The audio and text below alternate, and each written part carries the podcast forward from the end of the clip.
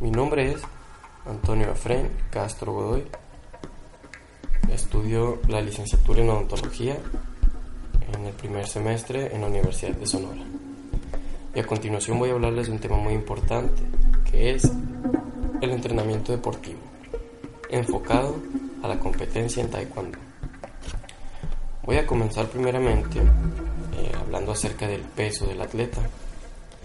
Este debe ser un peso ideal en el que el atleta se sienta apto, se sienta bien para competir, tratando de no subir o bajar excesivamente de peso, ya que esto va a afectar mucho al metabolismo y al desarrollo del competidor.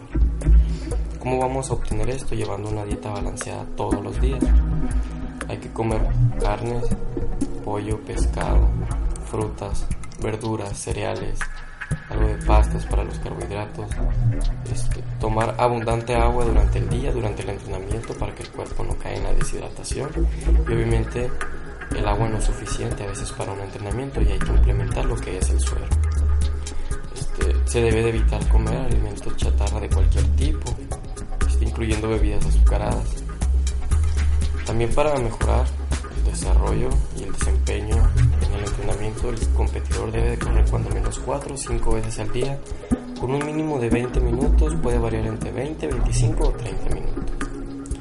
También puede acondicionar su cuerpo con rutinas en gimnasio, aeróbic y estiramientos. Eh, implementando también puede ser este, disciplinas nuevas como el crossfit y un poquito de